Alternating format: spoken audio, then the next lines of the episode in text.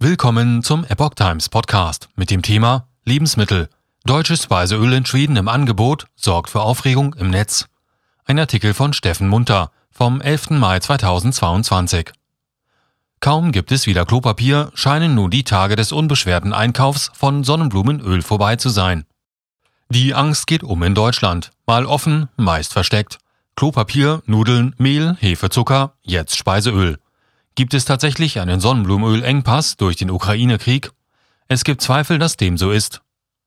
Leer gehamsterte Regale. Sonnenblumenöl, das neue flüssige Gold in Deutschland, rar und teuer. Nach Angaben der Wirtschaftszeitung Capital ist die Ukraine der größte Sonnenblumenölproduzent weltweit mit 51 Prozent. Und auch Russland zählt zu den Hauptlieferanten mit 27 Prozent von Sonnenblumenöl. Das Sonnenblumenöl für Deutschland wird zu 94 Prozent importiert wobei die Ukraine der Hauptlieferant ist. Nur 6% unseres Bedarfs an dem Pflanzenöl stammen aus deutscher Produktion. Wie nun der Merkur berichtet, scheint aber nur Deutschland das Problem zu haben. In anderen europäischen Ländern wie Tschechien, der Schweiz, Kroatien, Dänemark und so weiter sei hingegen kein Ölmangel in Sicht. Frittiertes Klopapier? Das Blatt verweist auf einen von mehreren Twitter-Usern geteilten Beitrag, der von einem Sonnenblumenöl-Sonderangebot in einem schwedischen Warenhaus in der vergangenen Woche berichtet. Dabei soll es sich sogar um ein Produkt der Marke Brylio aus Deutschland handeln. Nun sei die Aufregung groß.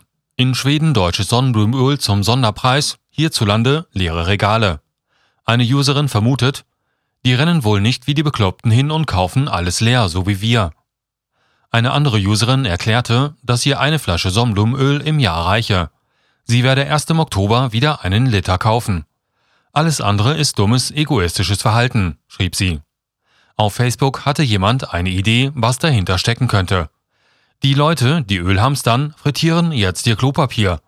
So die Anspielung auf die Klopapierkrise zu Beginn der Corona-Pandemie. Auch in Spanien scheint es genügend Sonnenblumenöl zu geben, wie Ingvar Braun twittert.